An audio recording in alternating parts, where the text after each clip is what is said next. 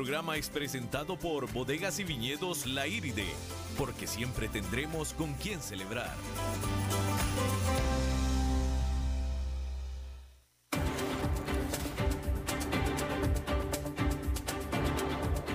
Inicia a las 5 con Alberto Padilla. Un programa diseñado con el objetivo de llevarte diariamente un tema de actualidad, acompañado siempre de reconocidos editorialistas, de lunes a viernes a las 5 de la tarde por CRC 89.1 Radio, a las 5 con Alberto Padilla.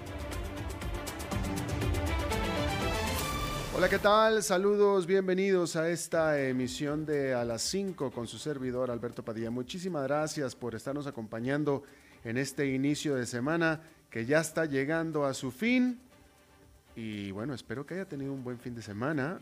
Eh, lo que es o lo que fue aquí en Costa Rica, el clima, cuando menos en la región central, ayudó absolutamente demasiado. Hizo un muy, muy buen clima, un buen tiempo aquí en este país, en la zona central con lo que pues se disfrutó muchísimo el fin de semana, definitivamente, y espero que para usted haya sido exactamente lo mismo. A las 5 con Alberto Padilla estamos disponibles en las redes sociales, Instagram y Facebook también. Ahí puede encontrar el programa grabado en Facebook, también en podcast, en las principales plataformas, Spotify, Apple Podcast, Yahoo Podcast, etcétera, etcétera. Y aquí la que manda es Lisbeth Ulet. Angelo en los controles. ¿Qué tal, Angelo? ¿Cómo estás?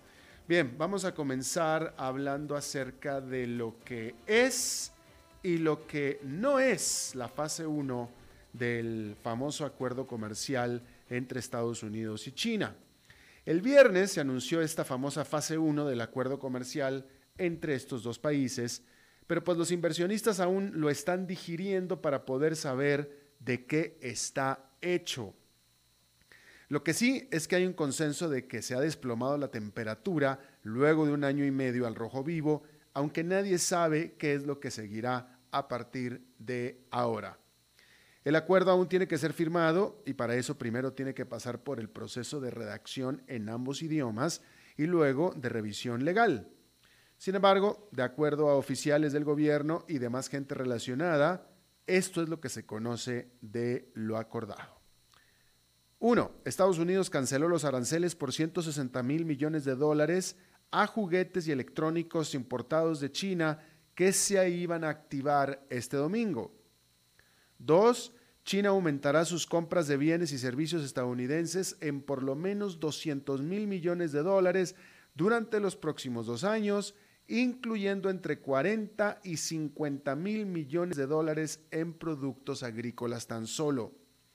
Aquí hay que notar que lo más que ha comprado China en productos agrícolas a Estados Unidos son 28.700 millones de dólares en el 2014, por lo que pues nadie se figura cómo hará ahora para súbitamente comprarle hasta 20 mil millones de dólares. Quise decir hasta 50 mil millones de dólares. Tres, Estados Unidos reducirá en un 50% los aranceles sobre 120 mil millones de dólares en importaciones chinas que se habían activado en septiembre, mientras que quedan intactos los aranceles por 25% sobre 250 mil millones de dólares que se habían activado desde antes de septiembre. Cuatro, China habría acordado realizar cambios estructurales en su manera de tratar a los derechos de propiedad intelectual, y dejará de obligar a las empresas estadounidenses a entregar su tecnología a cambio de accesar al gran mercado chino. Sin embargo, los detalles de esto aún no se conocen. El consenso es que hasta ahora fase 1 es mejor que la guerra que se tenía, aunque hay frustración de que los aranceles no se eliminaron por completo. Por tanto, el sentimiento generalizado es de que esta famosa fase 1 es más una tregua que un acuerdo de paz. Por lo pronto, nadie sabe qué sigue a partir de ahora, pero hay que notar que a quien más le conviene un acuerdo de paz es a Donald Trump, quien en menos de siete meses se enfrenta a un proceso de reelección. Y hablando o continuando hablando de temas comerciales y ahora eh, hablando sobre el famoso nuevo Tratado de Libre Comercio entre México, Canadá y Estados Unidos, promovido por Estados Unidos y que ya firmaron Canadá y México la semana pasada y que aquí se lo informé, pues resulta que ahora México está despotricando, literalmente, están en emergencia, porque resulta que cometió la, pues la de la abuelita, ¿no? Primero firmó y luego se puso a leer qué fue lo que firmó. Y para eso usaron el fin de semana, ¿verdad? Porque ellos primero echaron la poderosa, esa es esa así, entusiastamente, ¿no? Y luego empezaron a leer lo que habían firmado, la letra chiquita, es más, ni siquiera la letra chiquita, la letra grande, y ahí venía algo que ellos no habían notado, que era que decía que Estados Unidos enviaría a siete diplomáticos o siete oficiales del gobierno con cargo diplomático para poder supervisar las, no, las concesiones, las, eh, las eh, medidas laborales que se habían impuesto como parte del acuerdo. Es decir, hay una serie de medidas laborales de protección laboral, esa es la palabra, una serie de medidas de protección laboral nuevas y para asegurarse que México las está cumpliendo, México firmó que Estados Unidos puede enviar y va a enviar a siete oficiales gubernamentales con capacidad diplomática para supervisar esto. Y ahí México dijo, no, espérame tantito, en eso no negociamos tú y yo, eso no lo negociamos. Yo no acordé eso. Pero claro, lo dijo hasta después de haberlo firmado. Y el domingo, el secretario de Comercio de México se lanzó hacia Washington para hablar del asunto. Y este, no nadie lo dice, pero podemos inferir que esta cláusula, estos artículos sobre estas protecciones laborales, son las que quiso meter o las que metieron los demócratas y con las cuales cerraron el acuerdo. Nancy Pelosi lo dijo así, Nancy Pelosi de hecho lo dijo, que era un avance para el trabajador americano esta nueva firma, y de hecho Nancy Pelosi dijo de Donald Trump, eh, accedió a las concesiones que nosotros estábamos pidiendo y por eso nosotros accedimos. Eso fue lo que dijo Nancy Pelosi y seguramente es ese asunto. Entonces, en su maniobra política interna, pues dijeron, México ahí te las arreglas a ver cómo, ¿no? Y ya México pues ya está en pie de guerra al respecto y según dicen, según aseguran en México, que no que, van a tomar medidas de reciprocidad si es que no le quitan esas cláusulas que ellos metieron ahí. Eso es lo que dice México.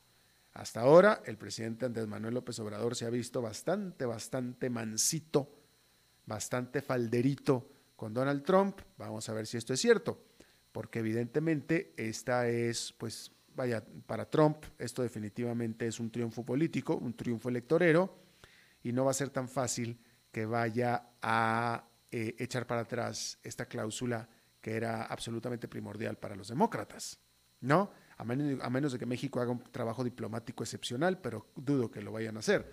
Así es que pues va a estar buena la cosa, no hay que dejar de poner atención en este asunto. Bueno, pues la Boeing puso un alto, o pondrá, mejor dicho, en enero, un alto a la producción de su emproblemado y estacionado avión 737 MAX. Se trataría solo de una pausa en la producción para retomarla tan pronto la aeronave reciba autorización para volver a volar. No se trata de una sorpresa. Desde julio, el presidente de la empresa, Dennis Muhlenberg, había advertido que Boeing podría verse forzada a considerar reducir o apagar la producción del aparato en caso que éste permaneciera en tierra hacia el final del año. Y pues la Autoridad Aeronáutica de Estados Unidos, la FAA, acaba de decir que no darán autorización, esa autorización, en lo que queda de este año.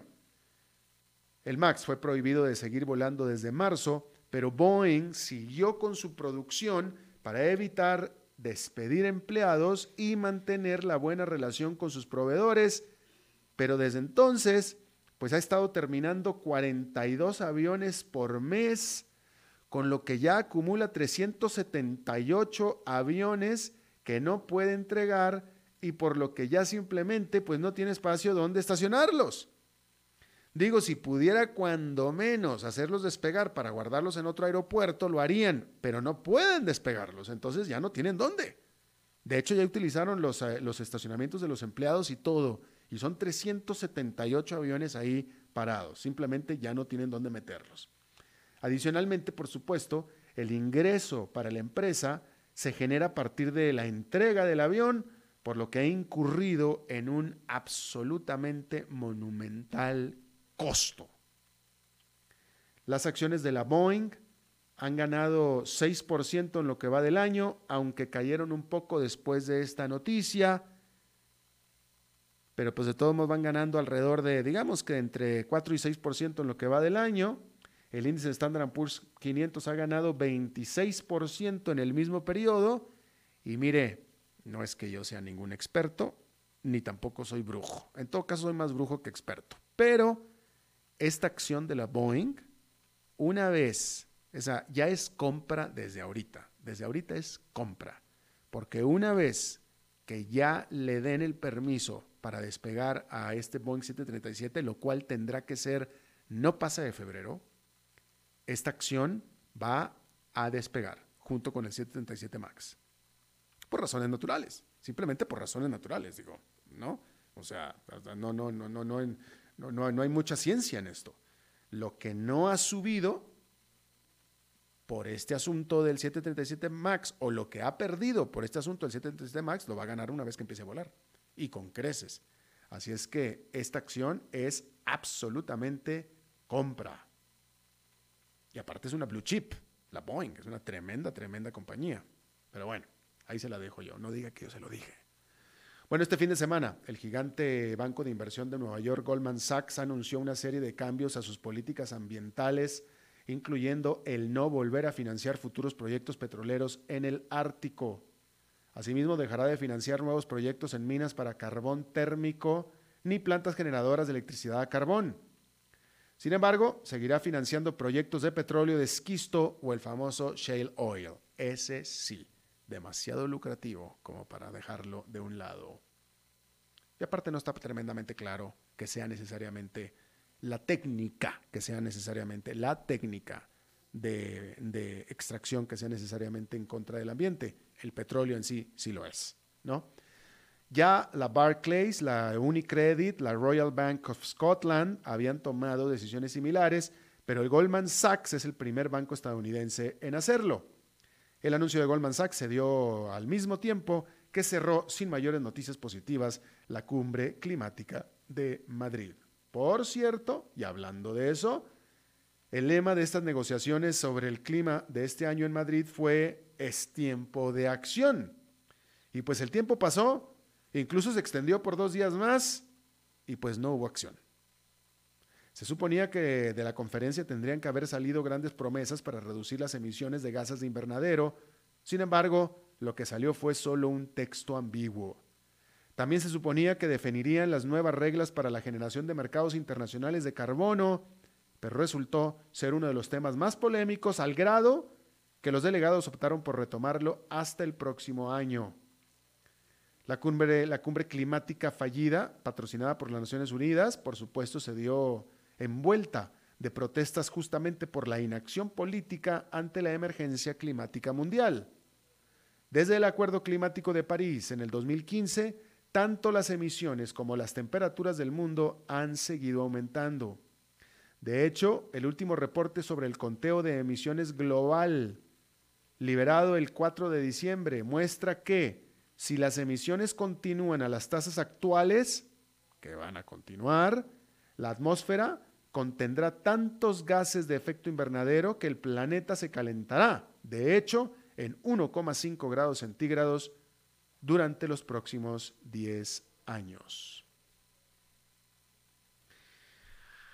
Bueno, en Estados Unidos, el 13 de diciembre, la Suprema Corte de Justicia anunció que revisaría los esfuerzos legales del presidente Donald Trump por mantener en privado sus asuntos fiscales y de negocios. Los jueces revisarán tres casos de requisición de sus documentos contables.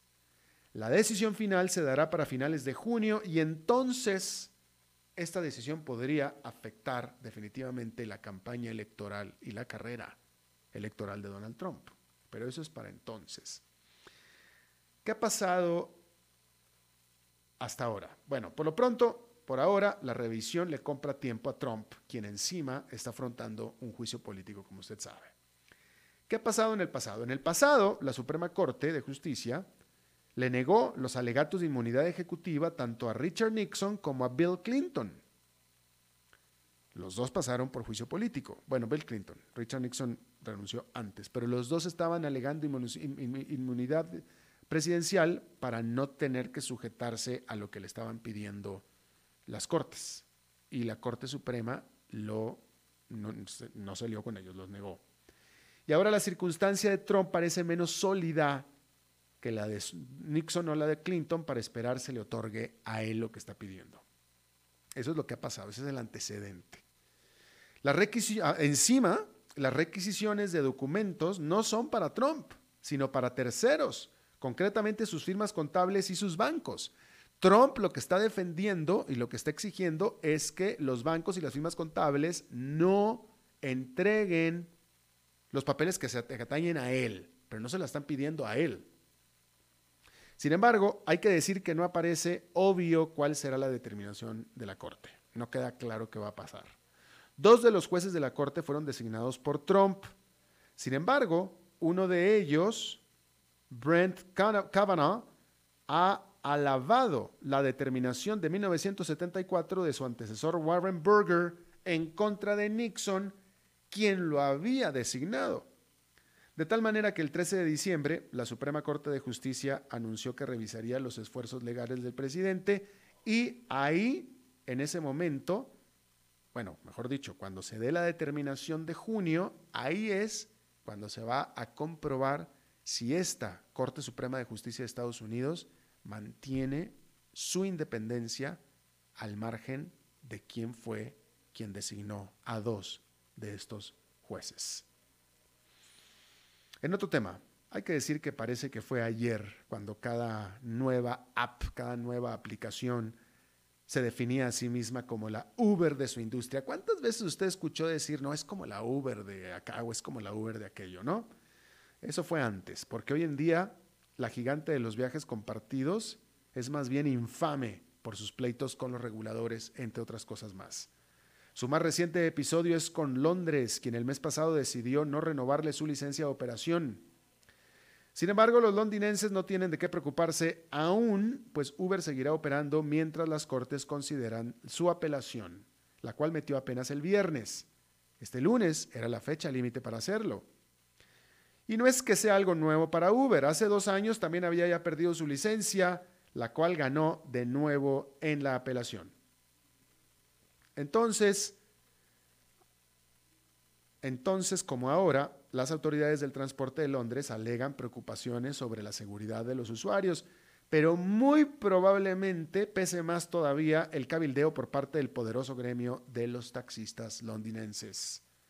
Y es que los taxistas de todo el mundo han venido protestando por la manera en que Uber maniobra alrededor de las leyes. Por supuesto, Costa Rica no es excepción. Ningún país de América Latina donde opera Uber es excepción, la verdad. Y todo esto ha llevado pues a su prohibición, por ejemplo, en Hungría y en Bulgaria. Ahí de plano sacaron a Uber por puertas. Y también pues le ha costado restricciones a la operación en muchos otros países más. Pero aunque Uber logre quedarse en Londres, afronta otro problema más específicamente en esa ciudad. Una cuenta impaga por impuestos al valor agregado al IVA que podría alcanzar los cientos de millones de libras esterlinas. Un estudio publicado este lunes en el semanario científico Lancet muestra que un 25% de los países con ingresos bajos y medios sufren simultáneamente de altas tasas de desnutrición, que se manifiesta por un retraso en el crecimiento y bajo peso tanto en niños como adultos, y también altas tasas de obesidad.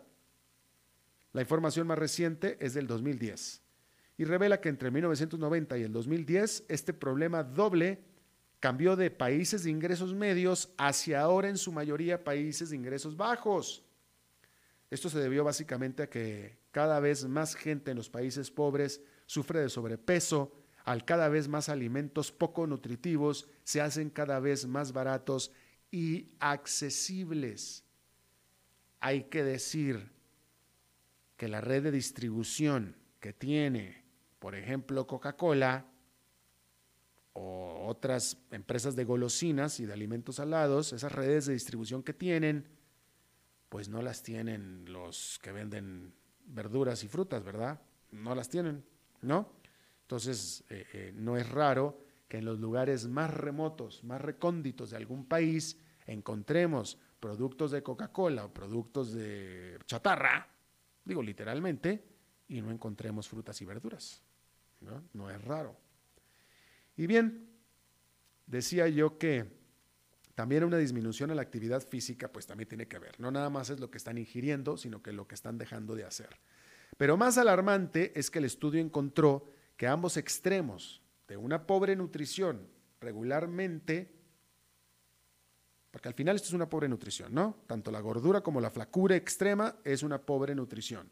Y ambos extremos regularmente viven juntos en una misma casa e incluso en un mismo miembro de la familia de esa casa, como puede ser un niño que estuvo falto de crecimiento por, por desnutrición y de adulto sufre de peso, sobrepeso, por una mala dieta. Al final resulta que el único exceso en el que pueden acceder los más pobres es el que menos deberían incurrir, que es exceso de comida de chatarra. Antes de irnos una pausa, déjeme le informó que ahora está sucediendo en la India. Las protestas violentas en la India en contra de una ley de ciudadanía que excluye a los musulmanes de que se naturalicen como indios escaló en su quinto día. En la capital de Delhi, la policía tuvo choques con protestantes eh, alrededor de la universidad musulmana de esa ciudad. Al menos 100 fueron heridos y autobuses fueron encendidos en fuego. Otros campus de universidades alrededor de la India también tuvieron eh, episodios de violencia. En el noreste de la India, donde la inmigración es eh, generalmente eh, opuesta, donde son generalmente menos propensos y menos abiertos a la inmigración, seis personas fueron muertas. Esto fue en la India. En Líbano, por segunda noche sucesiva, también hubo manifestaciones violentas antigobierno. Allá en el Líbano, los protestantes y las eh, fuerzas de seguridad chocaron de manera muy violenta y hubo al menos, bueno, hubo decenas de heridos. En este momento el Líbano está afrontando su peor caída económica en años y los protestantes, la ciudadanía está acusando a la élite política de ese país, bueno, a la élite de ese país, de corrupción y de mal manejo del país. A raíz de esta violencia, el presidente del Líbano, Michel Aoun, anunció que estará formando consultas para elegir al próximo primer ministro, pero eso lo seguirá haciendo hasta después del jueves. Eso fue en la India y en el Líbano a esta ola de protestas que se están sumando cada vez más en el resto del mundo también. Hay que decir otra cosa más. En Italia hay un nuevo movimiento, este nuevo movimiento que se llama, no sé por qué, que se llaman las sardinas. No sé si en Italia, si usted habla italiano me lo podrá decir, no sé si en Italia sardines o sardinas significa o tiene otra connotación que no sea el pescado que nosotros nos comemos en lata, ¿no? Pero bueno, este movimiento se llama de las sardinas y este movimiento tuvo su primer rally, su primer manifestación en la capital de Roma. Nació originalmente en Bolonia y es un movimiento de protesta en el que en este fin de semana por primera vez inundaron a la capital italiana de Roma con decenas de miles de protestantes marchando en contra del creciente populismo de ultraderecha que se está dando en Italia y que, y que están en el poder en este momento, porque la coalición del poder de Italia es de derecha, de extrema derecha, hay que decir. De hecho, el movimiento Liga del Norte de ultraderecha, que es un partido político, se espera muy probablemente que gane las elecciones regionales de enero, específicamente en Emilia Romana, que es un lugar típicamente izquierdoso o izquierdista. Y eso es lo que el movimiento Las Sardinas está tratando de prevenir. Bien, vamos a hacer nuestra primera pausa y regresamos con nuestra primera entrevista.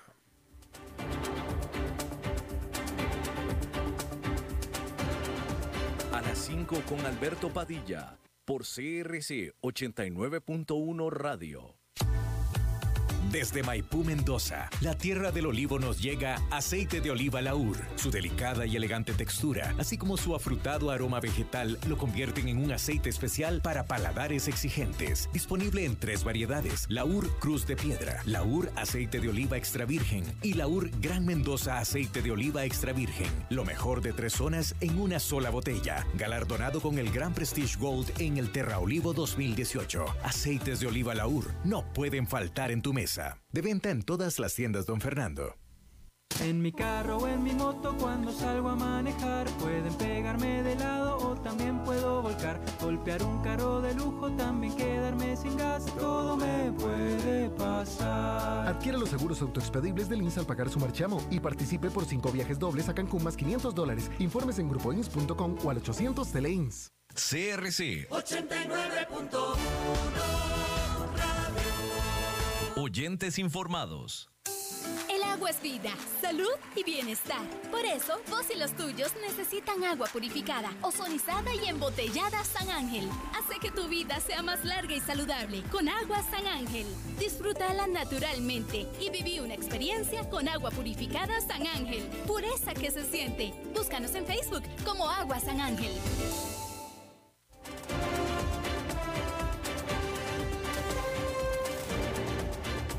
Seguimos escuchando a las 5 con Alberto Padilla.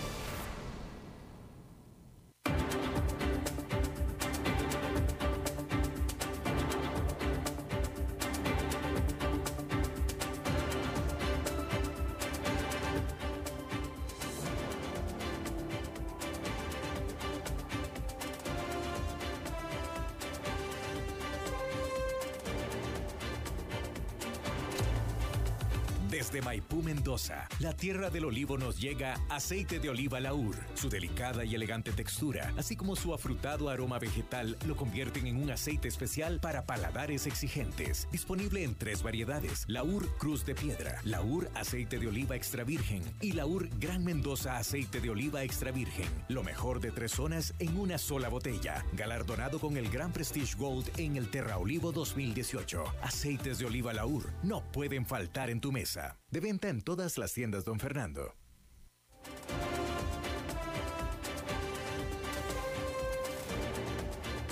Seguimos escuchando a las 5 con Alberto Padilla.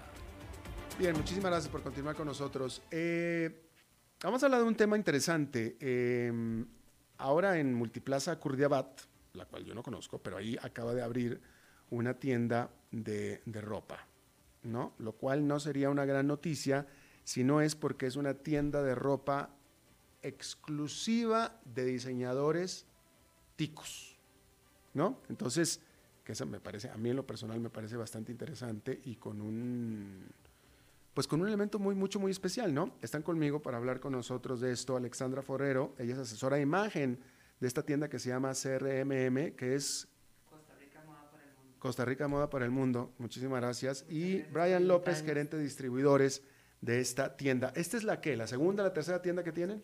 Eh, solíamos tener una, una casa, una tienda en Barrio Escalante Ajá. y luego por espacio, porque gracias a Dios empezamos a crecer bastante Mira tú. y por movimiento nos decidimos pasar a Multiplaza del Este, Y la- estratégicamente. Y la tienda original de Escalante la cerraron. Cerramos la tienda originalmente de Escalante. Se puso un poco complicado Barrio Ah, Escalante. sí. Los parqueos, la zona, las construcciones se cerraban mucho, entonces el acceso a la tienda estaba medio complicado y necesitábamos seguir dándole el auge a lo importante que era darle este espacio a los diseñadores. Así que se nos abrió la oportunidad de eh, hacer una alianza con Multiplaza y escogimos Multiplaza Curridabat, ya que estaba más como en la zona donde, donde trabajamos nosotros. Y, ¿Y qué tal ha funcionado el movimiento ese, la cambiada, la estrategia? Fabuloso. Ah, sí. Ah, bueno. pues ya Mágico. Excelente. Sí. Súper bien. Bien, ahora, eh, bueno, yo, yo hablaba, y así lo creo, de que el hecho de que sea ropa de diseñadores ticos, ¿cuántos diseñadores tienen ahí ustedes? Bueno, en realidad de que eh, quiero arreglar un poco el término, porque le decimos diseño emergente ya que tenemos diseño eh, de centroamericanos, hay del Salvador, ah, Colombia, Brasil, eh, y futuro a seguir con más alianzas de otros países. Así que es más diseño emergente, que son diseñadores pequeños eh, que están empezando o ya que tienen algún un tiempo, que se les complica todo esto del espacio tan grande, ¿verdad? Todo lo que es estar en contacto con un centro comercial. Nosotros ponemos el espacio en blanco como una pizarra en blanco y los diseñadores ingresan con cada una de sus colecciones y su fabuloso color que le agregan a cada uno. ¿Y la tienda está segmentizada por, por diseñador o qué? Cada casi 50 centímetros es un diseñador nuevo, entonces tenemos entre 30 y 34 diseños diseñadores distintos. Ah, qué interesante, qué interesante. Y bueno, em, hasta ahora, vaya, hasta ahora es solamente diseñadores centroamericanos. Sí. Esperamos pronto que quien se nos quiera unir más. Bueno, ya necesitaríamos otra tienda más porque está muy hermosa para ir a visitar. Eh, eh, pero y entonces estas tiendas, entonces se va a replicar de donde son estos, es decir, así como hay en Costa Rica, ¿va a haber en otros países de Centroamérica? Ojalá y nos escuche alguien que quiera aliarse a nosotros. En Colombia tenemos ya el primer aliado que es uno de los dueños de la tienda, entonces no te creo, Colombia, Colombia es meca de, de, la moda latinoamericana, claro, sí, y lo importante creo que es que la gente le pierda el miedo a la compra del diseño nacional por su manufactura, por sus detalles, por el precio. Ya las cosas están regularizadas y trabajamos con distintas gamas de precios. Hay para todo el mundo y para todos. Eh, Brian López, me vas a perdonar, pero me dices que eres gerente de distribuidores y no me queda claro que es gerente de distribuidores. Así es que no. Buenas tardes. Dime qué haces para poderte dirigir una pregunta apropiada. Porque Buenas tardes, muchas gracias. Yo soy gerente de distribuidores de la marca Epson. Epson tuvo la alianza con Costa Rica Moda para el Mundo, eh, donde nosotros nos acercamos a, a ellos como clúster de diseñadores y les acercamos nuestra tecnología a ellos dentro de la tienda. Para la impresión, estás haciendo una cosa importante con la impresión, de, con el estampado, etc. Se manejan dos tecnologías, una es la tecnología de sublimación y la otra es la tecnología de impresión directa. Entonces, en la tienda tuvimos bueno, la oportunidad de mostrar nuestra impresión de nuestra tecnología de impresión directa y también, bueno, varios de los diseñadores utilizan la tecnología también de sublimación para hacer todos estos acabados en sus diseños porque de hecho, perdón, de hecho son como 12 diseñadores que ya utilizan el servicio de Epson para personalizar eh, sus marcas. Epson, estamos hablando de la marca de, de, electrónicos, de, impresoras, etc. Exacto. Una super tecnología que nos está permitiendo que los diseñadores, em, a ver, personalicen sus propias prendas con textiles estampados con sus propias colecciones. Entonces, por ejemplo... Eso lo hacían antes, es decir... Eh, sí, pero acá en Costa Rica la tecnología todavía no lo permitía.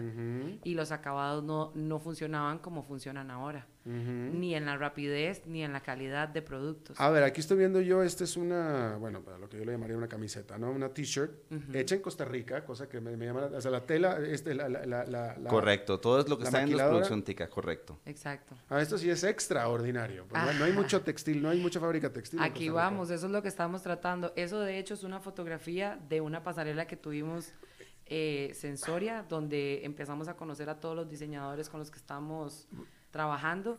Y esto... Bueno, a ver, vamos, aquí, porque estoy aquí viendo, aquí estoy viendo dos cosas eh, distintas. Ahorita en un momento hablemos de, dónde está hecha la prenda, pero yo estoy viendo con este estampado, para mí esto es un estampado, seguramente tiene otro nombre, pero para mí es un estampado, que está muy lindo, pero yo no lo puedo diferenciar de esto a cualquier otro estampado que pude haber visto cuando yo estaba en primaria, por ejemplo. ¿Cuál es la diferencia? Claro.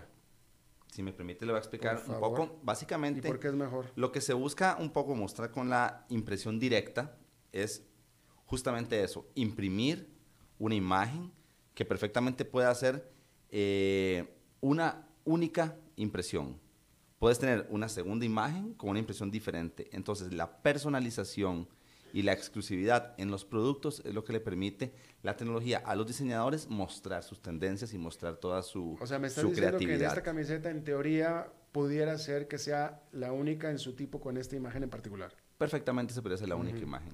Para la, para la tienda y lanzamiento sí reproducimos varias eh, unidades de esta, pero perfectamente se puede hacer la personalización que sea una prenda exclusiva.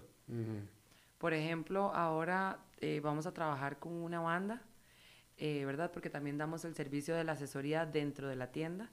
Y este grupo va Una a... banda de... De, de musical. ah, ah, de música, ok, ok. Y este grupo va a diseñar su propio, bueno, tenemos un diseñador trabajando con su propio eh, estampado y luego el estampado se traspasa a la tela y esta tela antes solamente habían ciertos tipos de material que se recibía. Ahora la, por la impresión, por la máquina, que es súper nueva, ¿verdad? Para nosotros, se puede ingresar distintos tipos de tela y puede imprimir a muchísimas más como gamas de calidad. No sé si me explico. Eh, seguramente sí te explicas, pero yo no entiendo. Pero, a ver, a- pero hablemos en términos de, hablemos en términos del consumidor. Por- o sea, ¿por qué todo, por qué Epson y la impresión y etcétera? Porque de nuevo, yo estoy viendo aquí, está linda, está linda, me lo voy a mostrar un poquito la cámara. O sea, está linda, ¿no? Yo no tengo ninguna queja, ¿no?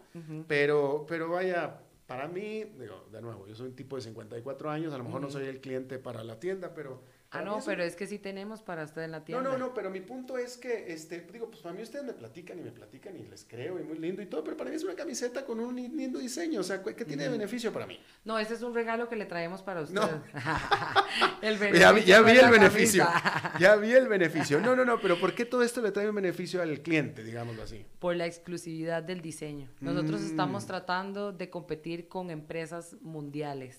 Mm, Estamos tratando de competir contra eh, multimarcas. Estamos tratando de competir contra... Tenemos imperios de moda a los lados.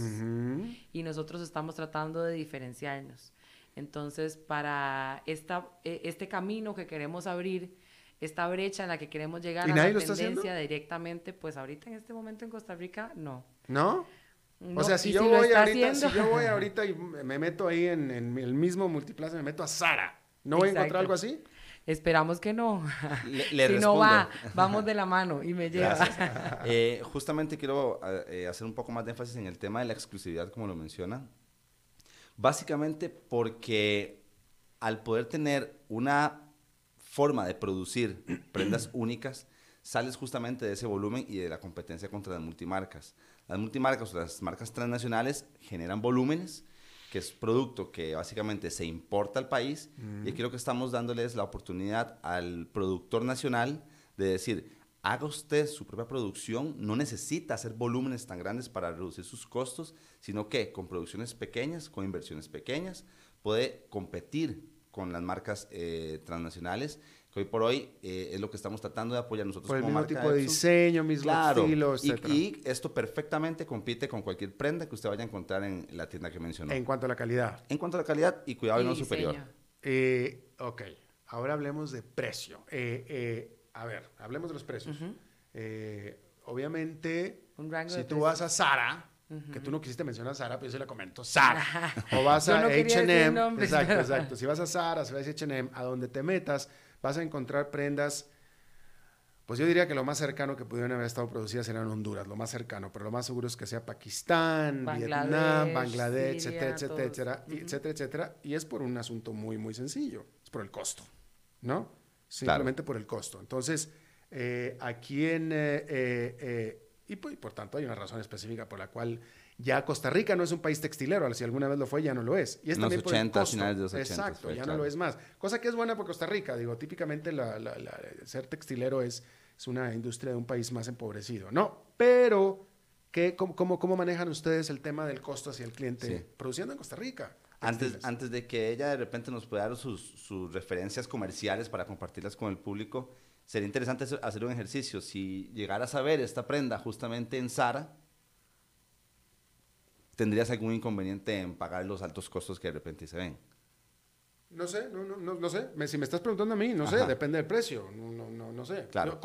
lo que sí te diría es que confiaría en, que, en, que es, en que es lo más económico posible. Porque Sara no es caro. Partiendo de este ejercicio, ¿cuáles, digamos, los rangos de manejo bueno, de la tienda más o que menos, tenemos? Eh, eso es lo que la tienda nos da mucha posibilidad, porque tenemos precios de, pues, eh, de cosas desde los 6 mil, 5 mil colones hasta los 150 mil colones porque trabajamos bisutería, trabajamos eh, accesorios, trabajamos eh, con las chicas privadas de libertad que se, se ponen a coser unas carteras fabulosas. Em, yo creo que más allá del precio o el costo, es tal vez lo que la gente les, le está gustando comprar es una historia que viene detrás del producto. Una promesa de calidad y una promesa de como una iniciación de, Costa Rica, que aparte vamos tarde, porque no, esto no es como nuevo en, el mundo. O sea, esto lo hacen todas las potencias mundiales, todos sus países aprovechan, ayudan y apoyan al, diseño nacional.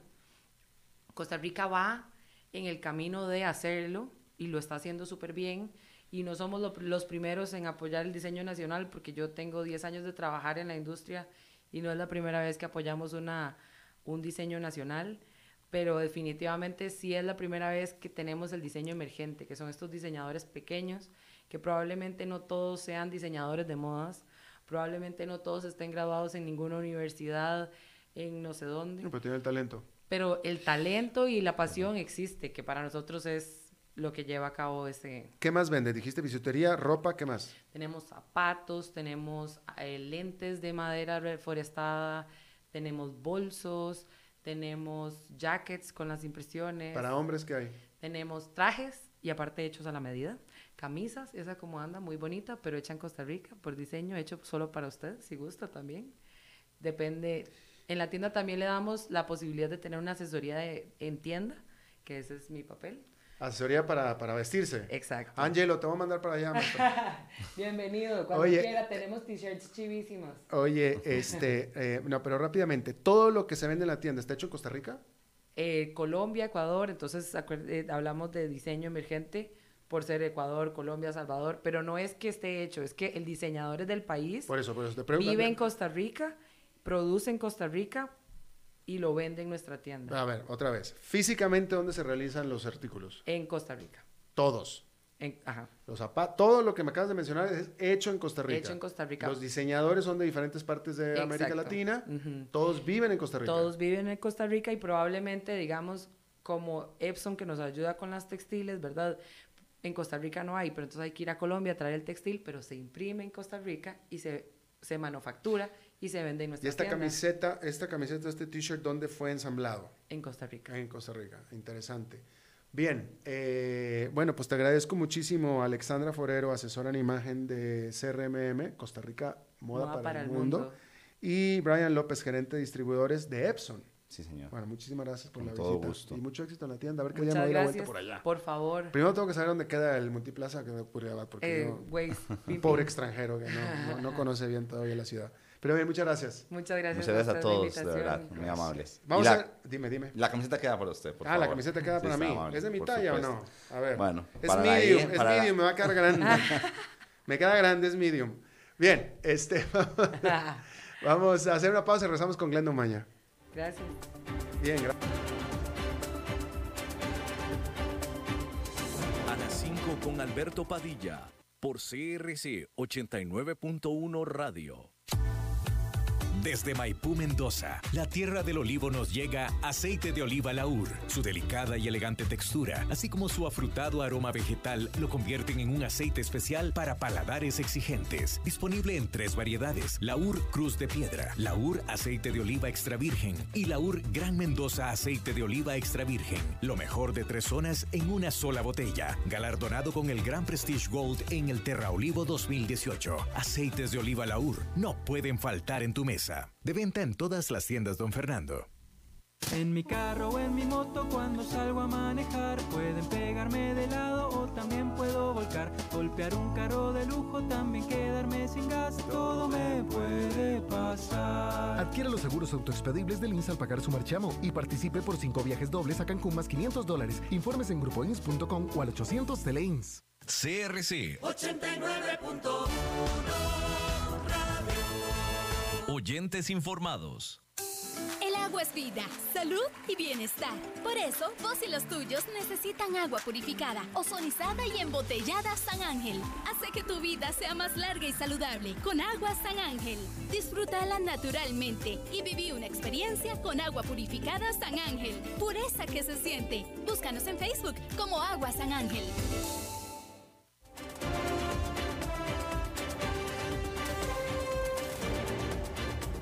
Seguimos escuchando a las 5 con Alberto Padilla.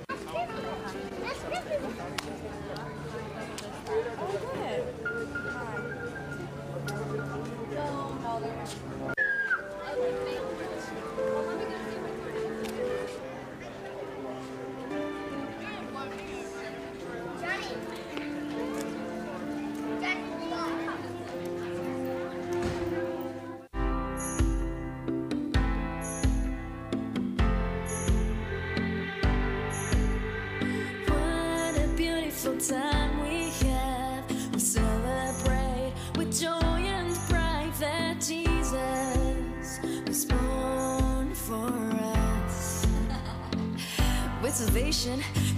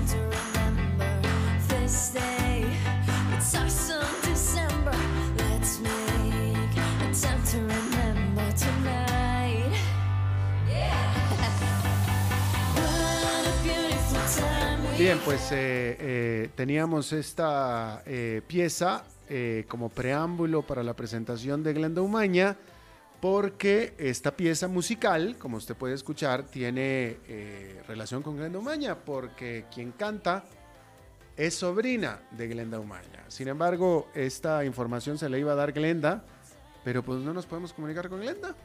Este, y ella nos iba a dar los detalles, que yo no tengo mayores detalles, este, como, Glenda lo iba a decir, y ella nos pidió que pasáramos esta eh, pieza de, de la que es su sobrina, pues ella iba a hablar del asunto, pero pues algo está pasando que la tecnología o Glenda, una de las dos nos está fallando, y de hecho, pues nos falló. Entonces, que eh, Ángelo no tenemos a, no, no tenemos a Glenda. Bueno, pues este... No, y yo no tengo mayor información de la, de la canción esta, así es que pues no puedo decir absolutamente nada, qué pena. No, no, eh, se rompió la, la cadena con, con Glenda que nos iba a explicar y etcétera, pero pues Glenda no. Glenda, contesta el teléfono, mujer, por favor. Pero bueno, pues en fin, este, no tengo ni información ni siquiera cómo se llama la canción para podérselo decir, pero pues ni hablar, este, ni modo. Así es que pues no, no tenemos, no, en fin. Eh, bien. A ver, Angelo, ¿tenemos definición? No tenemos nada. Bueno, entonces continuamos sin Glenda. Bueno, pues en fin, eh, no, ni hablar. A ver, déjeme entonces, le voy a leer un par de notitas aquí que tenía eh, guardaditas aquí, eh, pues ya que tenemos el tiempo. Déjeme le comento que en Colombia, en Colombia mejor dicho, mi parte gringa habló por mí, en Colombia un tribunal especial de justicia comenzó la exhumación de alrededor de 50 cuerpos como parte, eh, como parte del proceso de reconciliación entre el gobierno y la guerrilla de las FARC, esta guerrilla que ahora se convirtió ya en un partido político.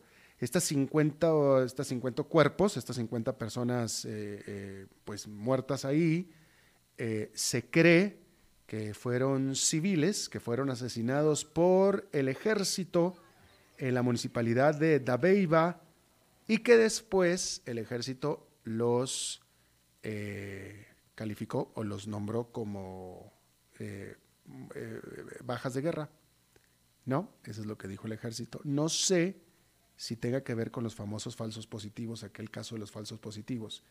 Y no sé si esto tenga que ver, pero seguramente tendrá que ver con la época de Álvaro Uribe Vélez. Probablemente así sea. A ver, tengo aquí, vuelvo al tema de la canción de el, a ver, aquí tengo un comunicado. Vamos a ver, tenemos un comunicado sobre la canción que quería eh, Glenda, que eh, de lo que quería hablar Glenda, ¿no? La canción se llama It's Christmas Time, es tiempo de Navidad, y la cantante parece ser que se llama Melania. Tocaya de Melania Trump, ¿no? Es Navidad, nueva canción de Navidad. Eh, dice este comunicado que es bastante largo, pero voy a, a leer aquí un compendio nada más. Dice, los niños necesitan mensajes positivos, inspiradores y que rescaten el verdadero significado de la Navidad. Por eso compuse Es Navidad, o en inglés It's Christmas Time, fue una canción que me nació del corazón. Así relata la cantautora Melania Pacheco el lanzamiento de esta nueva y contagiosa canción que según ella misma agrega desea resaltar el gozo y el amor de esta bella época de la Navidad. Es un tema inyectado de energía y alegría. Juntos ya y reunidos hoy sabemos que lo mejor se encuentra en ti, en tu corazón. Es parte del mensaje de Es Navidad puedes escuchar en todas las plataformas digitales. Hay que decir que Melania Pacheco grabó esta canción en los estudios Live de Nueva York. Fue durante la gran feria Expolit, Expolit en Miami, donde recibió varias propuestas de ejecutivos de la industria musical, pero la que más le llamó la atención fue la iniciativa de componer una canción para la Navidad. Actualmente su canción de Navidad It's Christmas Time se encuentra sonando en diferentes emisoras de Estados Unidos que son parte de iHeart Radio. ¿Sabemos si lo están tocando en alguna de las emisoras de aquí? No sabemos. Andrés, ahorita Andrés nos va a mandar, nos va a decir si sí o si no. Este, pero ¿qué te parece entonces? A ver, ahorita Andrés a ver si nos dice si la están tocando aquí. Pero eh, me pareció verla en YouTube. ¿La sacaste de YouTube, Angelo? Está en YouTube, ¿verdad? Bueno, pues ahí está en YouTube esta muchacha Melania Pacheco, tocaya de Melania Trump. Es eh, sobrina de nuestra querida eh, Glenda Umaña. Y pues, ¿por qué no cerramos de una vez con la canción? Sí, así, eh, lo- los dejo con la canción. Quedan dos minutos del programa. Me despido de una vez yo, me callo y le doy paso a Melania. Y eso es todo lo que tenemos aquí. Eh, muchas gracias por habernos acompañado. Nos reencontramos en 23 horas. Que la pase muy bien. What a beautiful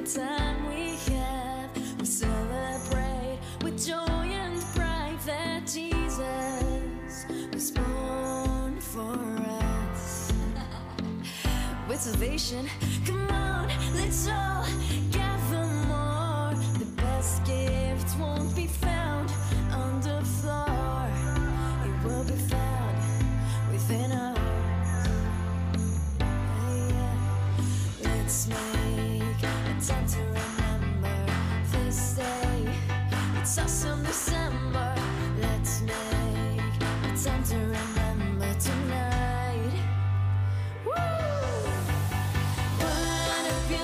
time we. It's Christmas time.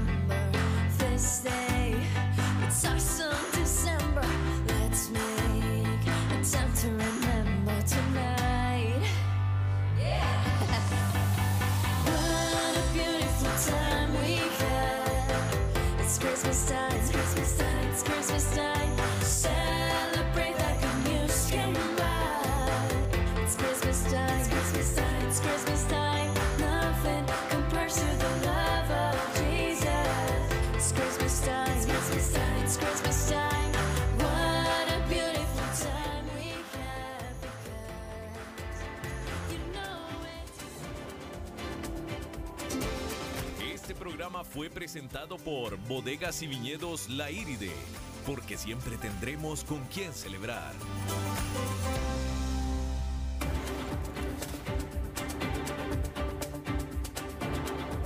Concluye a las 5 con Alberto Padilla. Un programa diseñado con el objetivo de llevarte diariamente un tema de actualidad, acompañado siempre de reconocidos editorialistas, de lunes a viernes a las 5 de la tarde por CRC 89.1 Radio, a las 5 con Alberto Padilla.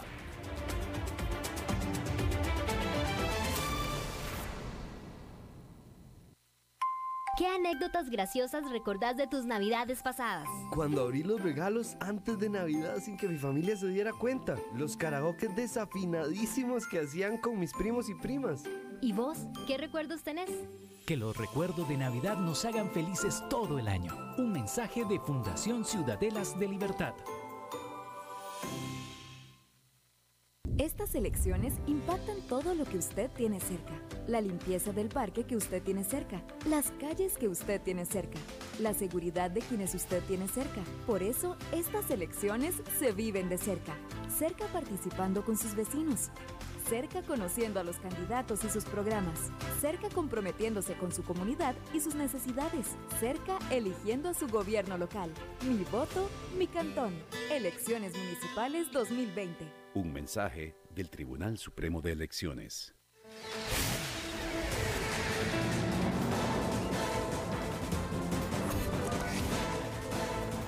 Inicia el resumen informativo en noticias CRC 89.1 Radio. Hola, ¿qué tal? Son las 17 horas con 57 minutos y estos son nuestros titulares. Las oficinas del Ministerio de Educación y una empresa privada fueron allanadas por aparentes irregularidades en la compra de terrenos. Las empresas multinacionales generaron más de 16 mil nuevos empleos en el país. Un total de 10 mil mujeres costarricenses participan en un estudio de investigación sobre cáncer de cervix. Hasta 120 duplicados del marchamo emite el INS cada día. En el mundo, en Estados Unidos, los demócratas divulgaron el reporte del Comité Judicial con los argumentos para votar el juicio político contra Donald Trump. En los deportes, hoy se disputa el último juego de la final femenina de fútbol. Judiciales. Las oficinas del Ministerio de Educación y una empresa privada fueron allanadas por aparentes irregularidades en la compra de dos terrenos para la construcción. Según la tesis de la Fiscalía, al parecer esas dos propiedades fueron adquiridas por un con un impedimento legal. Se trata de dos terrenos, uno en Copey de Dota y otro en Tucurrique de Cartago. La Oficina de Comunicación del MEP reaccionó a las acciones de la Fiscalía e indicó que los expedientes cuestionados habían sido remitidos para consulta a la auditoría interna por parte de la ministra de Educación, Giselle Cruz. El expediente está en etapa de análisis y recolección de prueba. Empleo. Las empresas multinacionales generaron más de 16 mil nuevos empleos en el país. Así lo presentó hoy la Coalición Costarricense de Iniciativas de Desarrollo, el CINDE, sobre los resultados de este año. La entidad indicó que durante el 2019 se crearon 16.718 empleos brutos y 10.141 netos, lo que representa una cifra récord. Otros hallazgos del resumen revelan que el empleo generado fuera de la gran área metropolitana proyecta un crecimiento superior, con un 10,1% anual promedio en los últimos cuatro años y registra un crecimiento de 547 nuevos empleos para este año. Salud. Un total de 10.000 mujeres costarricenses participan en un estudio internacional de investigación sobre cáncer de cervix llamado Proyecto Estampa, que busca saber cuál es el mejor método para detectar lesiones en el cervix antes de que desarrolle un cáncer. Las 10.000 muestras que se recolectan son de mujeres de la región Pacífico Central, que es la zona de mayor mortalidad por el cáncer de cervix aquí en el país. En total, el estudio pretende recolectar muestras de 50.000 mujeres de 30 a 64 años de América Latina.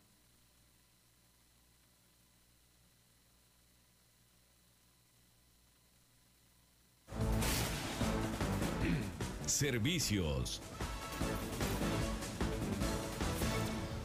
Hasta 120 duplicados del marchamo emite el Instituto Nacional de Seguros cada día por diferentes razones. Según la Oficina de Comunicación del INS, los motivos más frecuentes son por robo o porque el conductor colocó mal el sticker. Los datos de la cartera concluyen que durante el periodo 2019 se imprimieron 47.080 duplicados. Hasta el momento, 532.000 dueños de vehículos han realizado el pago, lo que representa una recaudación de casi 102 mil millones de colones. Hay tiempo de cancelar el derecho de circulación sin multas y recargos hasta el 31 de diciembre.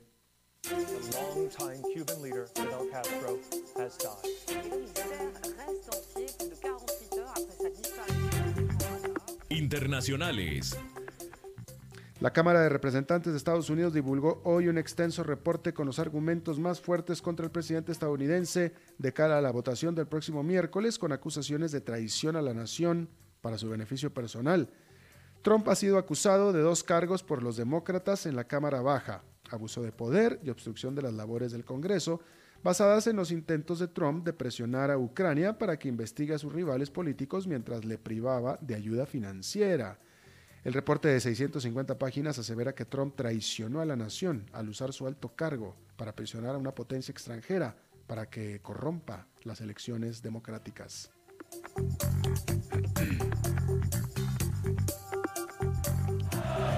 La pasión de los deportes en noticias CRC 89.1 Radio.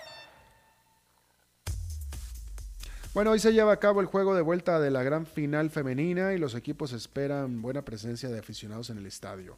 El encuentro será a las 7:15 de la tarde en el estadio Alejandro Morera Soto de Alajuela y usted puede adquirir su entrada en la boletería del estadio o en su sitio web. Codea Alajuela y Saprissa mantienen marcador 1 a 1 tras el intenso partido del jueves en Tibás. Por lo tanto, ambos cuadros llegaron con la presión de anotar en los primeros minutos.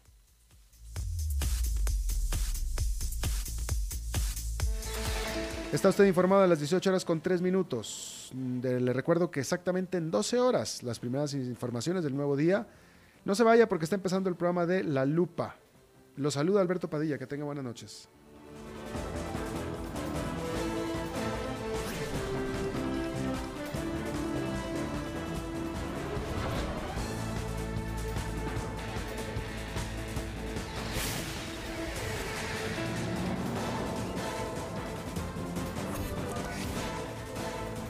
Este fue el resumen informativo de noticias CRC 89.1 Radio.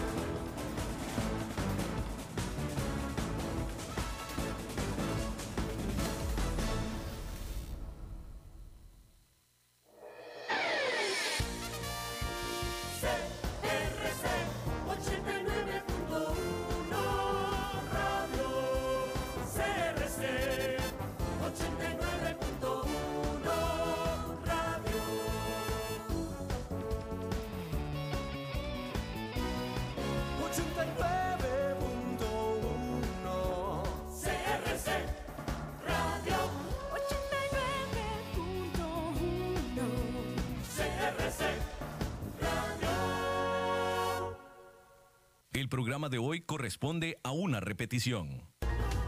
Inicia La Lupa, el